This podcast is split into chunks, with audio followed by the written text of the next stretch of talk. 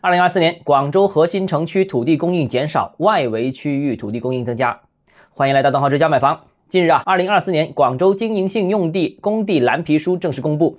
本次蓝皮书共收录了两百五十八宗土地，其中商服用地是一百一十九块，住宅用地是九十六块，工业用地是三十九块，其他地块是四块。针对今年土地供应情况，简单谈谈看法啊。首先，第一个是意外，黄埔区居然没有土地供应，除了越秀区、黄埔区之外，其他广州九个区都是有土地供应的。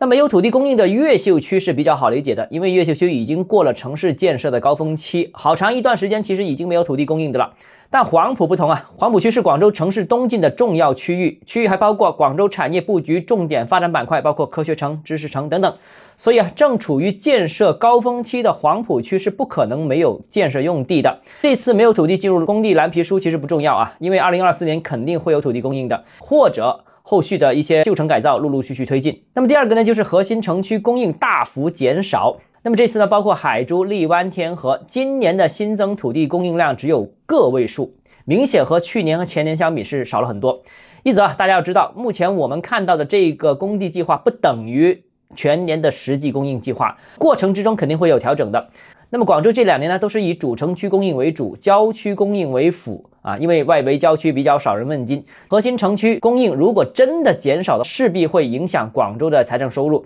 那这无论如何都是需要解决的问题。所以核心区的土地供应大概率后续还会进一步增加。那么第三个呢，就是花都、从化以及白云、番禺的一些边缘地带呢，有大量的新增土地供应计划，市场能不能消化存在一定疑问。除了上述四个片区之外呢，还包括今年工地计划不多的增城区，他们其实整体的情况都非常相像。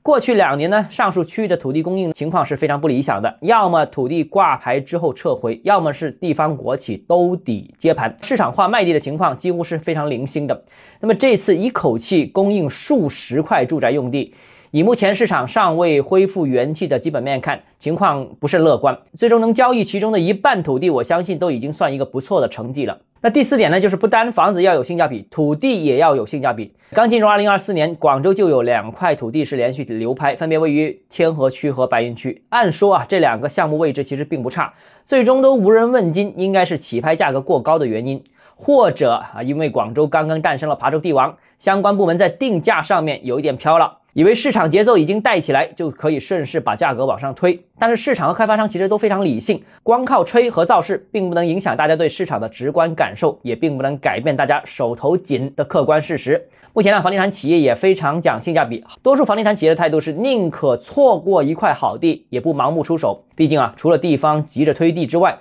二级市场也有大把项目可以选，似乎越迟出手，性价比反而越高。所以啊，今年的土地市场性价比依然是关键词。按目前仍旧低迷的市场看，至少今年的上半年土地市场都不会有太火的行情，下半年则要看政策。好，今天节目到这里。如果你个人购房有其他疑问想跟我交流的话，欢迎私信我或者添加我个人微信，账号是教买房六个字拼音首字母小写，就是微信号 d h e z j m f。想提高财富管理认知，请关注我，也欢迎评论、点赞、转发。